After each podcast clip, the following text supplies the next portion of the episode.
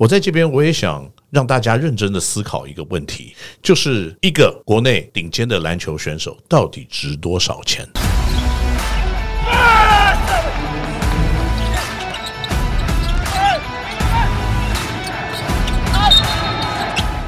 话题人物，对号入座，坐哪里？球场第一排。，Yeah！这位来宾，如果你说你是台湾的 NBA fan，台湾的篮球 fan，你没有看过他的比赛，没有听过他的声音，嗯，就是骗人的。骗人欢迎 Kenny 高景言。Yeah！欢迎三位主。持人好，这个节目成本一定很高，连开场的都是用 stereo，哇哦！我们有三个人，就是因为我们要立体环绕音。为什么我们开场这样说呢？在台湾，你一定听过他的声音，一定看过他的比赛，因为事实上，Kenny 哥在到新竹接口工程师担任总经理之前呢，其实，在最早期，其实我记得你是把台湾呃，应该 NBA 的比赛引进台湾的第一人嘛，就是落地在本土频道播出的第一人，对不对？对，原来所有的 NBA 比赛都在 E ESPN 跟 Star Sports。对那然后呢？呃，当时我在未来服务的时候，我们就开始接洽，然后很幸运的可以得到 NBA 的转播权。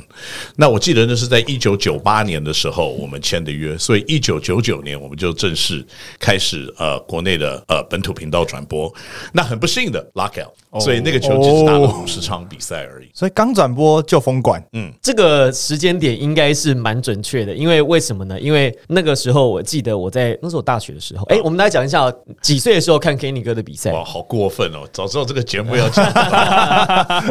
我是大学的时候，你是大学的时候刚讲一九九八年，我八岁，我刚上我刚刚上国小你，那你那妈妈给我十块，那时候你在美国吧？我看过 Kenny 哥打球嘞哎呦，CBA 时期我其实也看过，我其实也看过。对面这个我要对你友善一点，你跟我比较靠近一点。不过没关系啦，风管至少签约的时候，我跟当时的这个我们的何副总，还有呃未来当时的老板啊，我们就一起飞去了 Utah，然后有看了冠军赛的第一站，然后也见到了 David Stern 跟他签约，所以风管没关系，其他事情都是很好的经验。有见到 David Stern 就很很很很棒哎。呃 很棒，紫薇票价，你可以感觉到那个人的智慧，好像因为好像是一个这个 religious experience，他好像有一个光环在他的有一个防护罩一样，那是他的智慧，然后他是想满溢出来，就 NBA 的教宗，就你有这种感觉 那个时候，呃，我记得 David Stern 在去年还前年过世嘛。啊？那时候你的脸书上有一篇文章，说你很怀念这个人，当时你把他们，你跟他就是交涉还有认识的过程细节写给大家。他那个时候作为联盟的执行长，你觉得他在整个做事情方面有什么地方是跟一些企业的 leader 比较不一样的？哦，我觉得他的眼光非常的远啊，因为基本上 NBA 的整个商业的行为可以往上调，可能三百格吧。都是因为他的原因，他除了呃搞定了球员跟球团之间的一些问题之外呢，他也把 NBA 成功的国际化，他也把它呢商业化，甚至呢，呃，现在你可以看到的 NBA 可能跟八零年代 Magic Johnson 时代的已经是完全不同的一个产品。当然，这些商业的头脑、这些远见的一些眼光，绝对是现在呃 NBA 篮球可以发展到全世界最大的原因。那同时呢，我觉得像这样子的一个过程，我们在国内的篮球也必须要来取经跟效仿。好会哦，因为我马上就要，我马上就要问了。好，所以你觉得，不论是联盟的执行长，或者是联盟的主事人主事人，他应该要做什么事情，才可以跟 David Stern 看齐出致敬？哇，这个好像我没有，我没有挖洞给你跳了，但是 没有，我我是认为啊，要跟 David Stern 这样子等级有任何沾到一点边的，我觉得都已经非常的厉害。那或者是他有身上哪些事情是我们现在可以学习的？我我觉得在国内现在已经有很多的一些进步。第一呢，篮球终于商业化。所谓的商业化，就是球团的经营其实一直都是各个呃在这个项目里面可能最大的支出。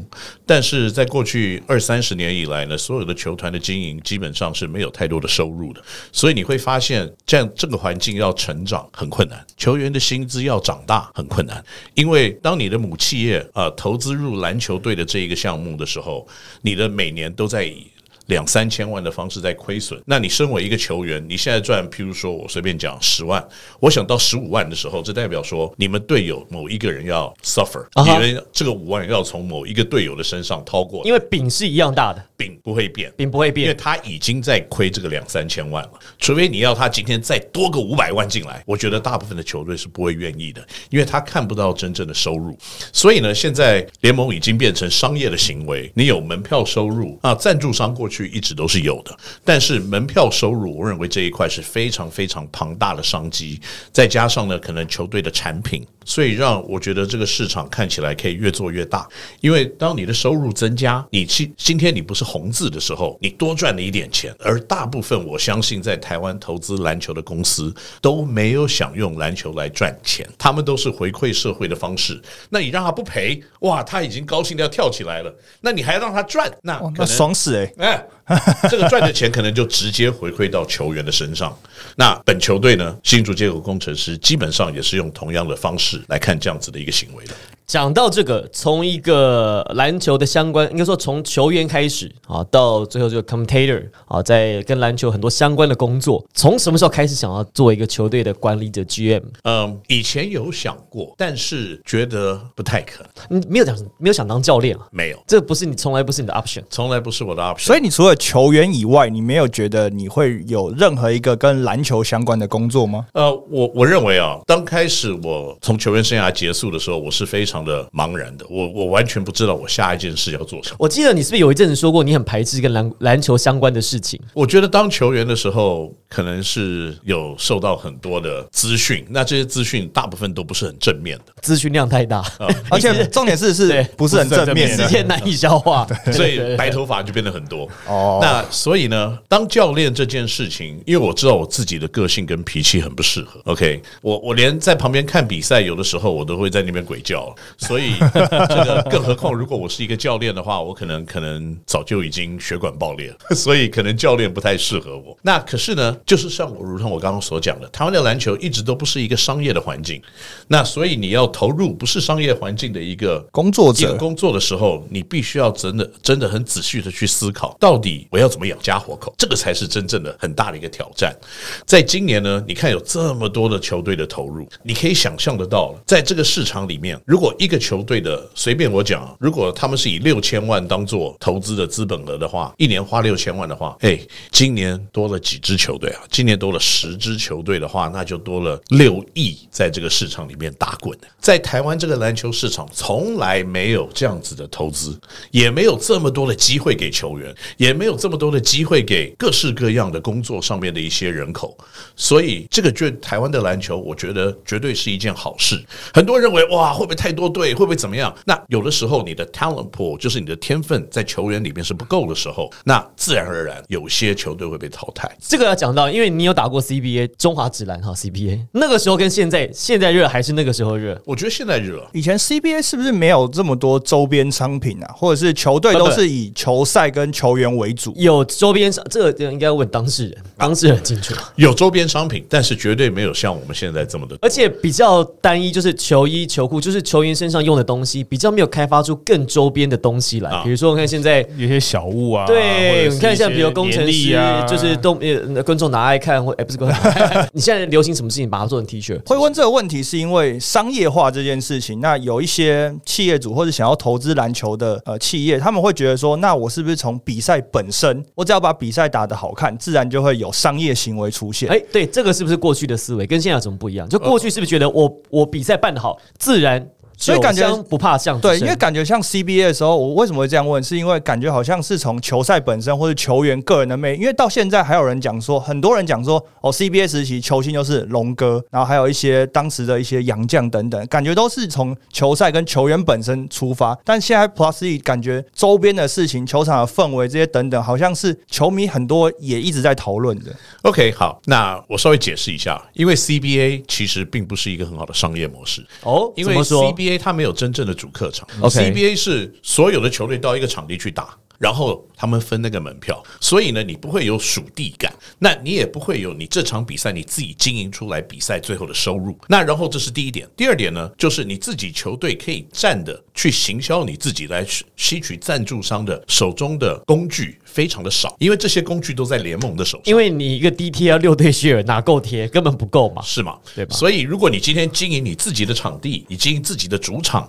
你的布置的项目、广告的看板全部都是你自己拥有，那那你就可以卖很多赞助商，对不对？那然后你也可以经营你在地的球迷的认同。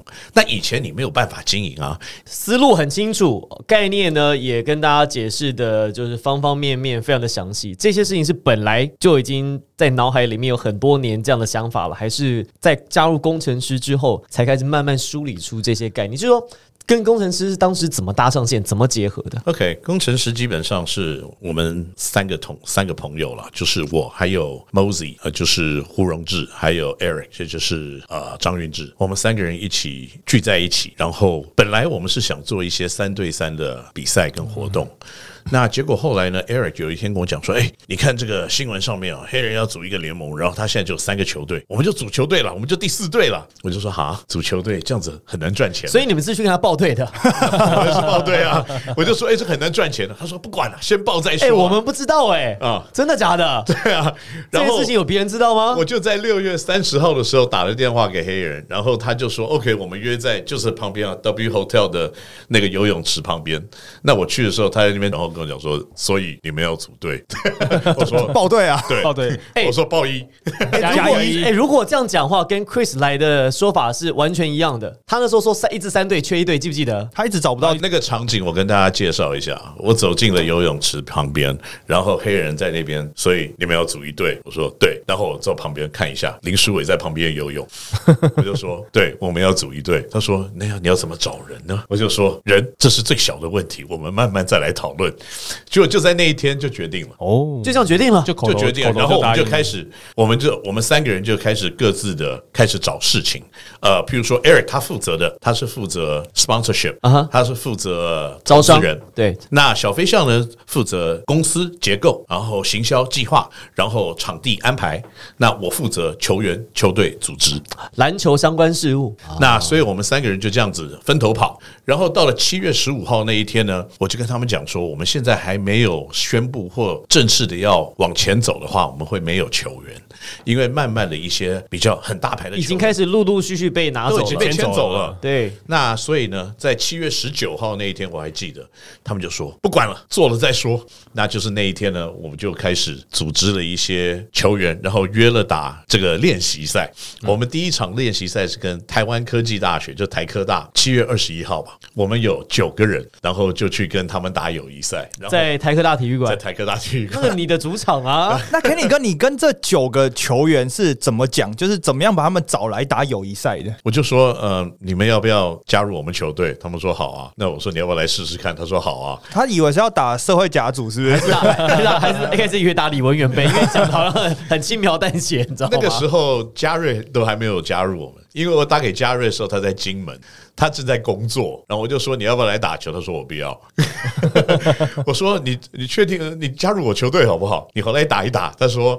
呃，我想一想，结果后来我就问他你在哪？他说我在金门。我就说你什么时候飞台北？他说我不太确定。他说你赶快回。我说你赶快回来，那我跟你聊一聊。结果后来他，我第一次他没有跟上，第二次七月二十三，我觉得他就跟上了。我们第二七月二十三是跟台艺大打友谊赛，嗯，对，所以 其实还很快。怎么说服李佳瑞的啊、他一开始不是不要吗？这个就是打球的小朋友们啊，这个虽然有的人打球的时候经验，特别在球队不是非常的好，或自己没有很喜欢，但是听到可以打篮球，喜欢打篮球的人。还是没办法，还是有那个篮球还梦还，是有那个爱在心里。那可是重点是这九个人，好，当初 Kenny 哥讲说这九个人，你找他打了友谊赛，他什么？这些人什么时候认知到他们要打的即将是职业篮球？对，那时候他们知道是要打直篮吗？知道啊，我就跟他讲说啊有这个联盟啊，然后我们要怎么做啊，等等等等。那一批九个人是大概有谁？有两个，有几个人不在我们球队了，像封正凯。哦，OK，封正凯的故事很好笑，封正凯在往这边练，一直练练练，所以终于我跟他讲说啊，这个阿凯我要跟你签约了。他说哦，K 哥谢谢。他说可是我明天要入伍了。我说那你来练球干什么？他就是开我玩笑。他真的觉得是来打篮球打篮的。球的啊，然后还有另外一个不在我们球队是林庭谦，哦，哇，林庭谦他操，大家都想要哎、对啊，我也很想啊。我直接跟他讲一个数字，他说真的假的？我说真的啊。就他爸说你一定骗我。结果后来我说没有啦，真的啦，真的啦。结果他去大陆了。那个数字有那个数字有比高国好的总金额多，没有没有，呃，有一定的分量。OK OK，特别是时光背景是你要往回推。哦，是是是，对。那个时候篮球还没有那么那时候还没有看第一季，都还没开始打哦。个时候在篮球的币圈，篮球币比较小，篮球币有一件事情我气死了，因为当国豪的薪资宣布了以后，那个小杨哥就是庭谦的父亲打电话跟我说：“我现在相信你当时跟我讲的数字了。”我说：“是不是太晚了一点还有机会，还有机会。那林庭坚合约没还没签死，对对他今年是跟那个天津是走那个加一的合对对对所以明年应该就就他因 free 了，因为庭坚他一直保留一个空间，是他可以做选择的。？”对，对，今年今年其实不止不止你们啊，今天很多国王队啊，很多大家都有接都有接触他，啊好多队都接触他，谁都想要啊。当然啊，对，所以那个时候好，我们就回到这个话题。所以当时因为林庭谦这个事情差一点点可以把它拿下来，而且有机会签复数年合约，所以也是因为这个概念，所以就有了高国豪的三千五百万嘛。嗯，其实国豪的合约刚开始也不是这个样子，那只是在去年我们打到一半的时候，球团这边就开始有一点开始讨论，就说因为呃，如果你把他在我们球队的表现，然后他的年龄，然后他吸引球迷的这个魅力全部放在里面的话，那他等于是我们球队非常核心的一块。工程师队在去年其实在商业的表现是非常好，所以如果要继续维持这样子的一个呃商业的表现的话，除了战力要提升，那当然我们的核心的 franchise player 是不能改变的。嗯，所以我们就毅然决然决定做这样子一个动作。虽然有很多人在那边讲，啊，高国豪不值这个钱，高国豪不值这个钱，可是我在这边我也想让大家认真的思考一个问题，就是一个国内顶尖的篮球选手到底值多少钱才是多的钱？没有，其实我觉得球迷会觉得讲法是说高国豪不值这个钱，不值这个钱，因为他们都把高国豪用一个相对值，就是现有的价值，可能现有的球员或者他们以前认知的球员的价值去做比较。但是当这个商业模式出来之后，或者是当联盟越来越蓬勃的时候，球员的天花板一直在往上堆啊，就像 NBA 一样，过去拿了一个超级大顶薪，说哇靠，已经天花板了，就明年又出一个更大的薪水，更大的薪水以前一。千万是超级巨星，现在一千万坐在板凳的最后在面。NBA 时期是那个时候，我记得比较大的新闻就是 Mike Conley Jr. 那时候拿了一个三千万的合约，大家都觉得说你这莫名其妙拿那么多钱，谁知道现在这四千万、五千万都一直跑出来了。你唯有更好的条件，你才会有更多的天分进入这个市场。要不然，我们的天分全部都到对岸去了。我们现在应该做的是，怎么样提升我们的营收，怎么样提升我们自己的条件，把我们的弄得漂漂亮亮的，所以我们可以把对岸我们最好的选手再接回来打球。那这个市场就更蓬勃。那这个市场更蓬勃的时候，它就会进入一个 positive cycle，它就是进入一个正循环的一个情况。那台湾的篮球才会一直往上升。工程师的这个做法其实很美式，因为在美国的球团，如果我认定你是 franchise player，即便你现在还没有打出那样的成绩，我会先用一个比较长的合约、比较大的金额把你锁住，围绕着你建队，我再找我的拼图，再把一个 piece 一个 piece 一个拼起来。高国豪的这个价钱五年三千五百万公布的时候，会有很多人哇哦，因为这个跟过去我们台湾操作的方式其实不太一样，比较美式的风格。其实 Tony 应该非常有感触。对啊，像美国来讲的话，我们就这样讲好。j a m a r a n 他那个时候刚进 NBA 的时候，大家就可能不太认识他，一二年级、第二年，但是他后来他们认定就是你就是核心，你就是要这样子去建构，围绕着他建构这个球队，所以他未来的薪水一定是三级跳、五级跳的。没错，对。可是万一啊、可是万一我们认定的 franchise player 到最后他可能 under achievement，那怎么办？其实 underachieve 的案例在联盟里面比比皆是吧。Zion Williamson 现在发生了什么事？买一送一嘛，对对对对不对？买一送一。可是，可是问题不是说你今天是不是可以在你的球场上的表现求回馈？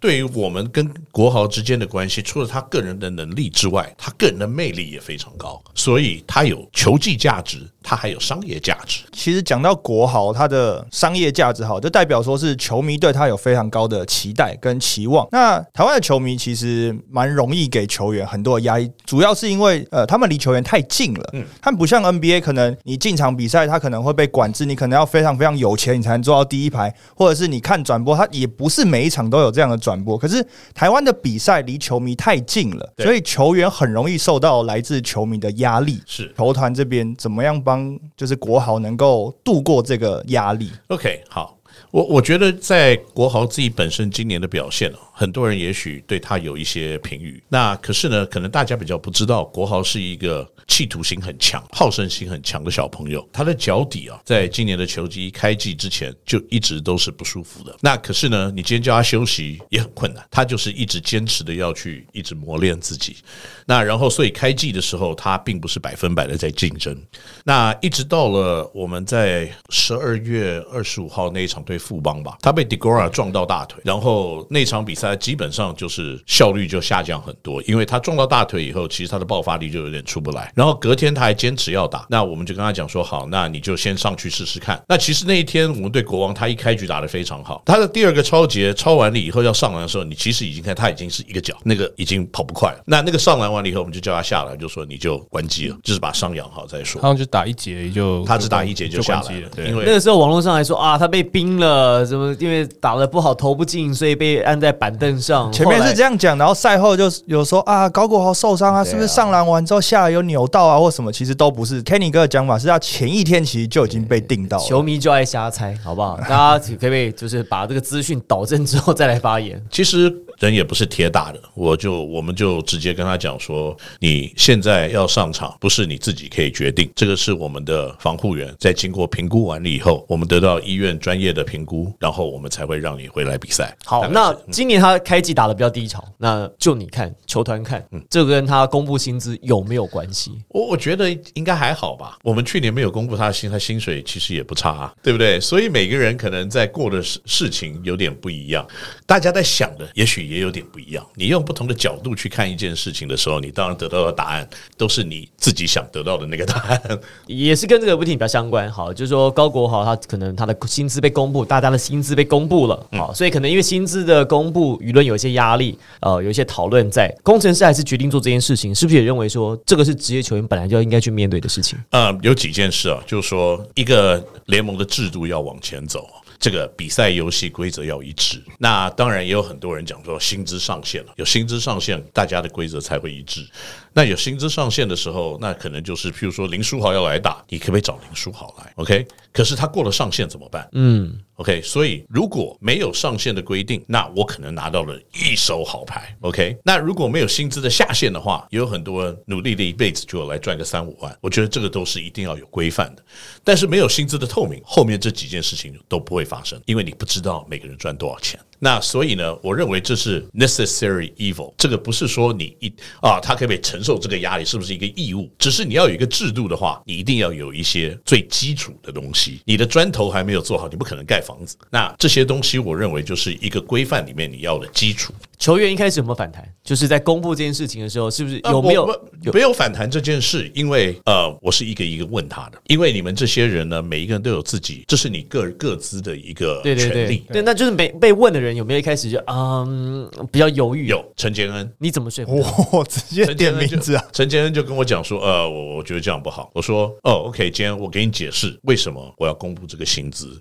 我说，公布薪资呢，其实对劳方是有比较高的一个保障，因为呢，你在要谈判合约的时候，如果你不知道跟我同等级的人他是赚多少钱，那我是资方，我就可以我就可以把你压下来。如果你都知道了，譬如说我跟这个 Henry 是同等级的球员，他赚两百万，我才赚一百二，球团跟我讲说，Kenny 你一百四，那我比他少六十万、欸，哎，可是我们两个同等级，可是台湾来讲会会觉得，哎，你拿两百，他只拿一百二同等级，那你也拿一百二好了，对不对？所以所以会害到那个这个两百的。高的那个，这个比较有可能在台湾发生吧？这个是合约的前前到跟后到的问题，就是我先来后到啦先到了，那我要先谈了，那我就要跟他谈啊。那他很不幸的，如果合约比我先到，那你就一百二了。对对对，先来后到啊，先来先来后到，先来后到，时间差的问题对对对对。那我我相信这个合约的谈判的数字也是跟球团当时的他的 financial situation，就是他当时口袋里有多少钱，多多少少会影响到最后你找到什么球员的最大的一个原因。每个球员都应该有一个标准，就说你是这个能力的球员，你不应该拿标准以下的薪水。那这个才是一个公平的，才是一个真正好的制度。有没有因为这样让休息室的气氛有一些微妙的变化？呃，还是其实也觉得还好其实也还好吧，因为大家都知道啊，我打得更好，我就赚更多，已经不是秘密了嘛。好，那讲完了这个薪水的事情，跟球员最相关的，其实杨绛，嗯嗯，辛巴他不是离开台湾好一阵子了，而且他不是去开加油站了吗？他在加拿大不是开了七八间加油站吗谣言呐，谣言呐，谣言呐。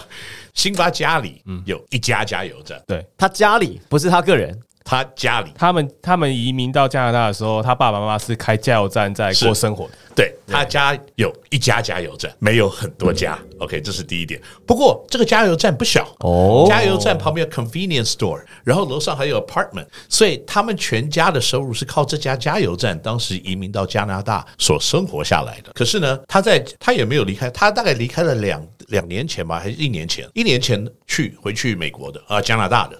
那他回去了以后呢，他就没有来去年，原因是因为他爸爸出了车祸，腿断了，没办法去加油站上班了。哦。他弟弟在做房地产，所以 Sim 呢，他就 take over 的加油站，所以他就是加油站里面那个去打工的那个、啊，三十九块九毛九，谢谢。哇，那看到怎么吓死了，这么高。高的。有，人来抢劫，然后把枪送给了他。呃我是。辛巴，可是当初 Kenny 哥你们是怎么会去想到说要找到对因为他中他也一一年没打球了，然后或者是其实以中锋来讲，其实市场上应该有不少的好而。且后期在 SBO 它的功能性其实已经有点打折扣了。OK，好，我们其实，在去年呢，我们有哈辛特比嘛，对，那 Hashim 就是一个非常巨大高情的中锋，那所以我们球队以现有的阵容，我们已经非常的习惯跟一个有高大中锋的球员来合作了。所以呢，去年 Hashim 非常的棒，defensively 打很多火锅，抓很多篮板。可是他最大的问题是他的吨位比较不够，所以他在篮下的牵制力跟影响力就没有这么的大。他常常呢要一个位置，球丢过去他已经被推歪了，所以球拿不到。所以他去年平均得分大概就在十九分左右，而且一直到了很后半段，他才真正的进入这个体系里面打球。那所以，既然我们球队已经有这么多的经验，跟一个非常高大的球员在一起合作，那我们看就可不可以找到一个跟他一样高大的，可是，在攻击面他可以更稳定。因为去年呢，我们是所有四支球队里面杨将得分最少的球队，至少在前半段，我们平均得分在前半段十八十十八场打完的时候，我们平均是三十九分。所以我们的本土球球员在去年是大家都讲的啊，一些烂球员别人不要了，我们聚在一起，我们洋将都输人家十一分了，我们本土还要把十一分要回来，那那个很简单的数学嘛，那就是很困难嘛。那可是到了下半季，Brandon Dawson 来了，我们的洋将平均得分到了四十五分了。越来越接近了。哎，越来越接近了，而且把对方跟我们对战的时候，他的洋将分数也压下来，嗯，那我们就有竞争力了。所以我们在最后的九场可以赢六场，就是因为这个原因。Dawson 现在伤势如何？最新的 update，最新的近况。他就是手指头当时是韧带撕裂嘛，嗯嗯，因为他去定板定太大力，然后呢，呃，现在基本上就是是他可以接球投篮，但是对于太用力的东西，我们还要再做更多的观察不。能施太大力，所以就是 day to day，所以没有没有一个预期的 回归的日。那个如果是 Kobe 他就打了，所以所以这就是 day to day，就是说他也可以打，但是 Kobe 用左手都打，但是也可以休息，就是看他个人对这个疼痛忍耐的状况，影不影响他在出手的表现，影不影响场上的表现，来决定你是不是能够上场。不过，其实到目前为止，以工程师的战绩而言，他确实是有本钱让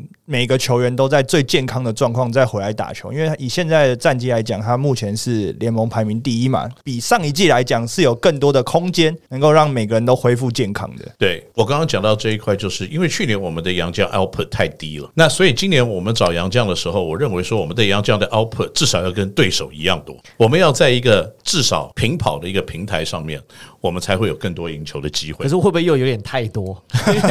法师才拿了四十五分，对，辛巴又每一场都二十二二十十、三十，会不会又有点太多了一些？太棒了！没有，我我跟大家分享一件事情啊，就说如果今天我的两个洋将得了球队百分之五十的分数，那可是他们的出手的次数是占全队百分之六十的话，那那个绝对就是一个不理想，因为他们的效率太低了。那如果我今天的我的洋将出手占全队百分之四十，但他得的分数占全队百分之六十。那他就是太棒了，因为它的效率太高了。因为你的洋将的成功率越高，就给你的本土的球员越多的空间去犯错，来犯错。OK，这个是一个很简单的数学。所以呢，我这边有一个小小的这个数据跟大家可以分享一下。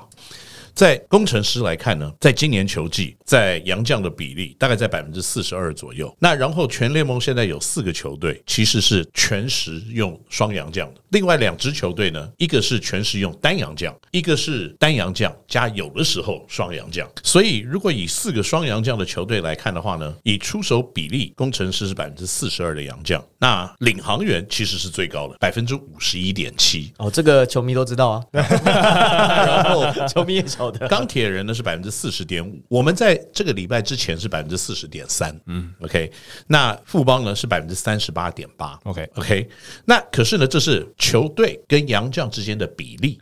那如果是以出手次数来看的话，工程师力量将一场比赛出手三十四次，富邦三十五次，钢铁人三十六点六，Pilots 呃就是领航领航员百分之呃出手四十五点四次，哦，这么多、哦，哦，所以他们几乎呃要比我们多出手十次。所以以全职使用洋将来看的话，我们的洋将出手次数是最少的。OK，可是有没有把罚球的次数算进去？因为 Sim 很常被犯规啊。是，那就不包括我们罚球的次数，因为 Sim 被犯规的比例太高了。OK，可是如果你把 Sim 的罚罚球犯进去的话，他大概罚十次，最多就是五个攻击位置。那他现在平均出手大概十三次左右，十三点六吧，所以加起来大概十八次。十八次的话，在联盟排名出手次数大概是排到十三名左右吧，所以他出手是很少，其实没有很多。那另外一个数字呢，就是呃三分球命中率，因为前提是在哦现在才打了五六场比赛而已，他的基本的样本的数量没有很大，你只要打好一场比赛，你肯定影响到准全部最后的数字。